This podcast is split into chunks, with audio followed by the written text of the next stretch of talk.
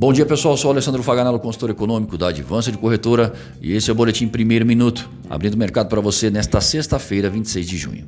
Dow Jones Futuro operando em baixa de 0,25%, na Europa, Frankfurt em alta de 0,95% e na Ásia, o índice Nikkei no Japão fechou em alta de 1,13%. O comportamento do dólar ante as principais moedas no exterior é de baixa de 0,10%. No Brasil, o índice de confiança do comércio sobe 17 pontos em junho para 84,4. Em relação ao trimestre, o registro é de forte queda pelo resultado desastroso de abril.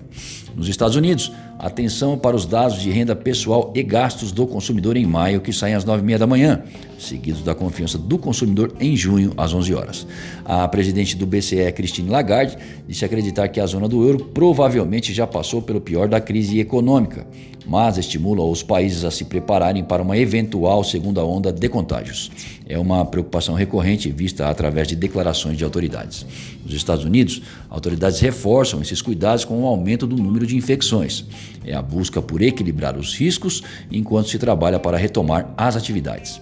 Restrições localizadas devem ser observadas nas regiões onde os focos sejam vistos, limitando o impacto negativo que uma paralisação total traria.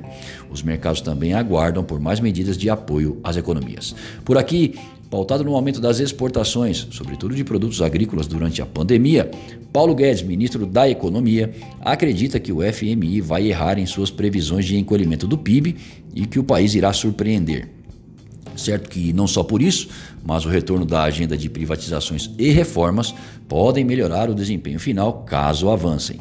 A sinalização para a abertura do dólar no início dos negócios até o momento está de lado, próximo ao encerramento de ontem, inclinado levemente para a baixa, e no aguardo da divulgação dos dados americanos.